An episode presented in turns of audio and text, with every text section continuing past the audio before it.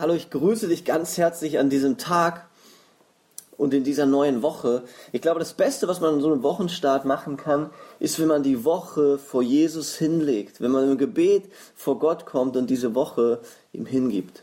Und das möchte ich heute mit dir machen. Einfach beten.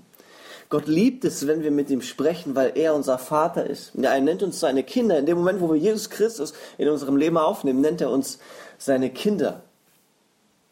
Er kennt uns, er spricht in der Bibel diesen Vers, ich habe dich bei deinem Namen gerufen, du bist mein. Gott ist der, der uns geformt hat in unserem Mutterleib, der uns schon lange gesehen hat, der Träume und Gedanken über uns hat. Wir sind seine Kinder, er ist unser guter Vater. Deshalb dürfen wir zu ihm kommen.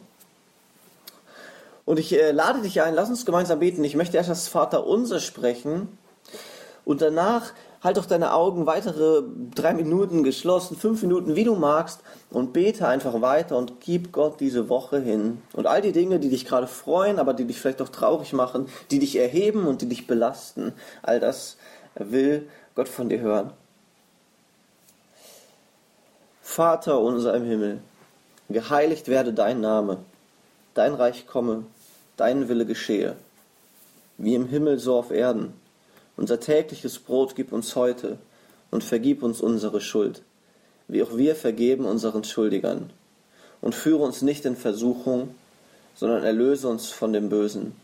Denn dein ist das Reich und die Kraft und die Herrlichkeit in Ewigkeit.